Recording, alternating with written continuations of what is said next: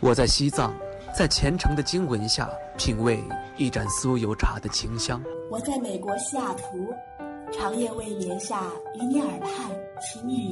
我在三亚，沐浴在阳光之下。享受每一滴海水拍打沙滩的美妙音。我在内蒙古，奔跑在草原，领略蔚蓝天空的广阔。我在北京，穿梭在黄昏下红墙绿瓦的大街小巷。我在日本北海道，沉迷于札幌，与白色恋人公园相陪伴。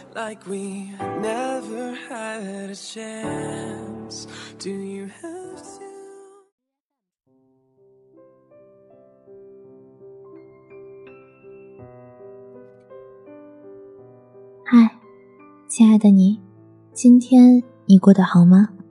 欢迎收听青藤味的巧克力，我是巧克力。喜欢一个人是什么感觉啊？想和他吃饭，想和他一起窝在沙发看书，想和他对视傻笑。今天给大家分享一个故事，有点甜，保证你喜欢。距离上次和赵三岁吃番茄牛腩已经有六百九十二天了，这就意味着我已经有六百九十二天没有见到他了。没有好好道别的人，总会再见的。对于重逢，我始终保持着这样的天真。我体质偏弱，换季就容易生病，偶尔还会全身疼痛。刚到立秋，我就又病了。半夜发烧，强忍着身体的不适，好不容易在药箱里翻到阿司匹林的时候，却发现药已经过期了。最后，我烧了一壶热水，扎扎实实的灌了三大杯，然后蒙着被子昏睡过去。第二天退烧之后，我好好的看着药箱里过期的药。这些药都是赵三岁买给我的。我清楚的记得那天因为生理期不舒服，我好不容易入睡了，却被快递小哥的敲门声叫醒，心中满是烦躁，但还是忍着后腰的酸困，起身开了门。您好，请问您是李李李女士吗？快递小哥小心翼翼的憋着笑问我：“你笑什么啊？我有这么好笑吗？”我接过笔准备签字的时候，终于明白了他的笑点。收件人李王八，全天下能干出这种事儿的，只有赵三岁了。我拆开包裹一看。全是药，治牙疼的，治头疼的，治胃疼的，助消化的，消炎的，败火的，还有一堆暖宫贴。我摸出枕头下的手机，拍了照片发给赵三岁，问他这是什么情况？开药店啦？让我替你试吃呢。睡醒了之后就收到他的回复，但是后面总是觉得哪里不对劲儿。看你前几天发朋友圈说牙疼，我想着你肯定上火了，但又不确定，所以消炎的也买了。又想着你喜欢在晚上暴饮暴食，所以买了助消化的。又怕你吃坏了胃疼，就给你买了治胃疼的。还想到你这个人是个药罐子，所以干脆什么药都给你买一些。反正医保卡里还有好多钱，我又用不上。放着也是放着，别浪费了。还真是资源最大化利用啊！怎么不盼我点好呢？好，你的心意我收下了。但是收件人写着李王八是几个意思啊？你才是王八！一想起早上快递小哥憋笑的脸，我的气就不打一处来。我是希望你啊，能像王八一样，身体倍儿棒，长命百岁。呸！就你长嘴了啊，这么能说。虽然这样回复着，但我的心里还是有一丝暖意在蔓延。赵三岁是我的大学学长，是我在新生群里认识他的。我们学校宿舍分配有着先来后到的规律，新生报道的时候我去迟了，我还担心分不到好的宿舍。他已经悄悄地利用他学生会主席的关系，帮我找到了一间朝阳的宿舍。但是起初，他只告诉我他会在学校等我。我并不知道他是学生会主席，更不知道他跟我的辅导员关系熟络。我是个超级大路痴，刚来学校的时候出去买趟东西，回来就不知道宿舍楼在哪儿了。只能给他打电话。他来的时候总会带着一杯酸奶，一边吐槽我的白目，一边扎开酸奶凑到我嘴边，反反复复好几次，我也总算是记下了。初来乍到、人生地不熟的时候，能有个人接应，真的特别温暖、特别幸运的事情。那时候他还没有女朋友。一头短发，干净利落，最喜欢穿白色衬衫和蓝色牛仔裤。他的鞋子总是干干净净的，有时候凑得近了，能闻到他身上好闻的洗衣液的味道。他的手指修长，可能因为从小弹钢琴的缘故吧。有一段时间，我总喊他“大长手”，他嫌难听，也制止了我好多次。为人嘛，他是那种假正经的书生，跟他待在一起，总是觉得难免会受欺负，但是愉快是真的。可惜我大一的时候，他就收拾着毕业了。还好他没回家，选择留在西安工作。他大概已经忘记了，在他离校前的某天夜里，他喝多了。在电话里头承认自己喜欢我，我可是录了音的，我可是有证据的呀。可是那通电话之后，他就失踪了。我试图找到他，可是想躲起来的人，我怎么能找得到呢？后来我放弃了，专心考我的会计证书，可最后考到了也高兴不起来。不能同他分享这份喜悦，多少有些遗憾。最后他重新出现的时候，我才知道，那阵子他交了女朋友，拉黑什么的都是女朋友干的。等到发现的时候，虽然已经分手了，但却不知如何面对我。于是趁着回学校探望恩师的机会，跟我开诚布公的谈了许久。刚入冬那会儿，天已经黑得很快了。我随便裹了一件黑色羽绒服，连刘海都没洗，就下楼见他。虽然许久不见，心里对他的想念也大不如前，但还是抱了一大罐蜂蜜柚子茶给他。那是在他失踪前打算送给他的，一直留到现在。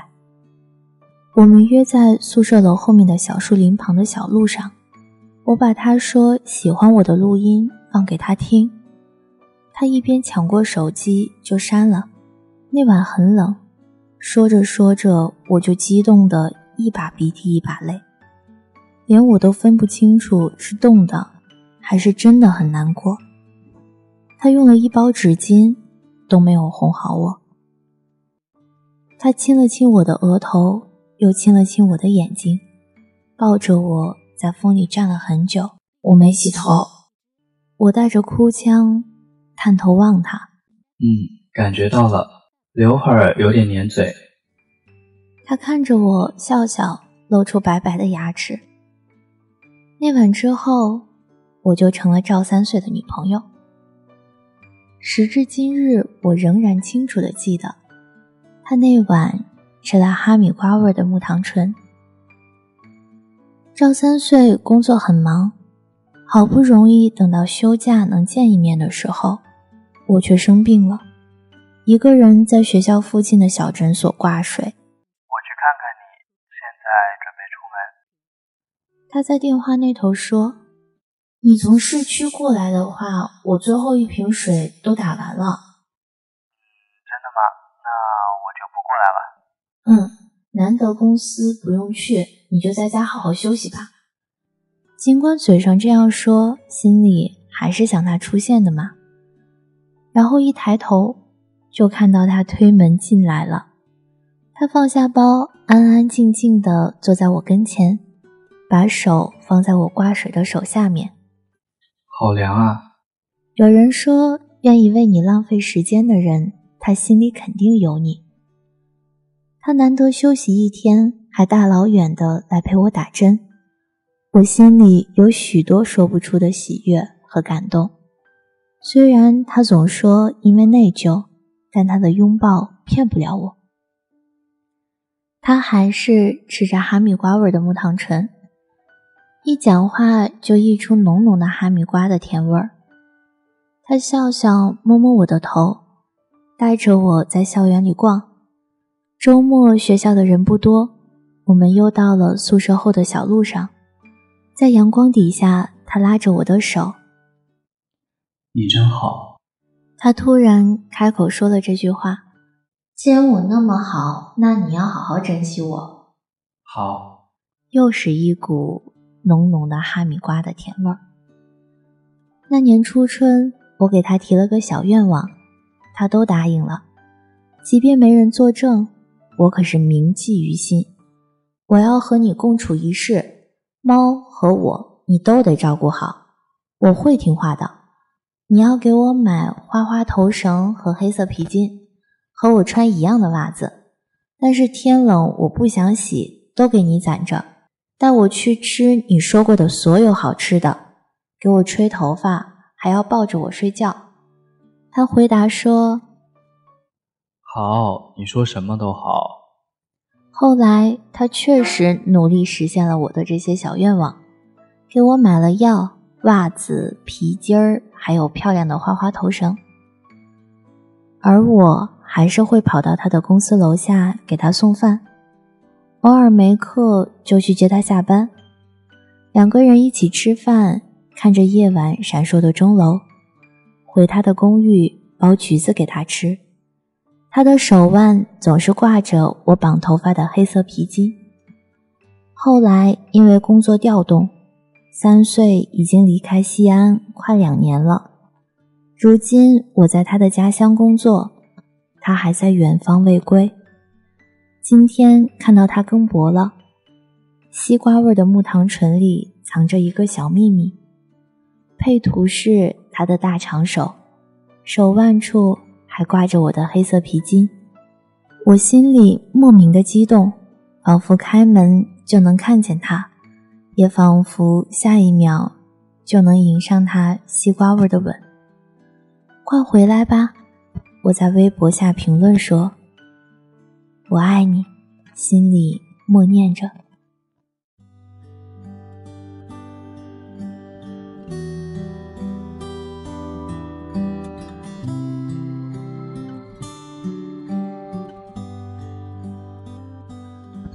今天的故事讲完了。如果感觉是有形状的，那开心应该是圆形的。伤心是三角形的，生气是长的菱形，嫉妒是月牙形，仇恨是发散性心形。那喜欢呢？我好像想不出任何一种形状可以精确地描述这种复杂的感觉。它应该是流动且容易变换的，就像水一样。它的形状往往取决于容器的形状，这也不难理解。为什么我们会因为某个人而变得喜怒无常？原来这就是喜欢的感觉啊！好了，今天的节目到这里就要结束了。我是巧克力，希望听节目的你今天愉快，你明天的愉快留着我明天再祝。是在牵挂，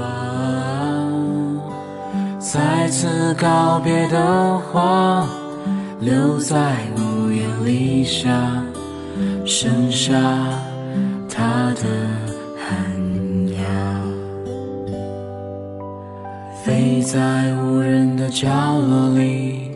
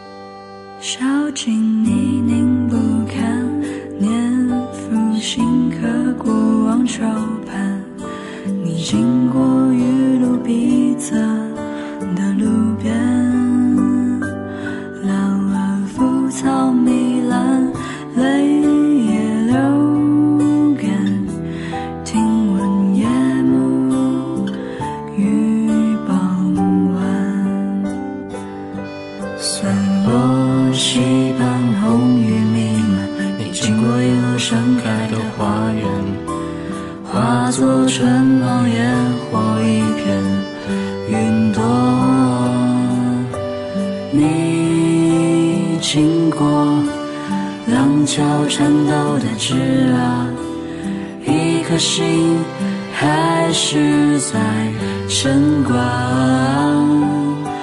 再次告别的话，留在屋檐里下，剩下他的寒鸦，飞在无人的角落里，沙哑。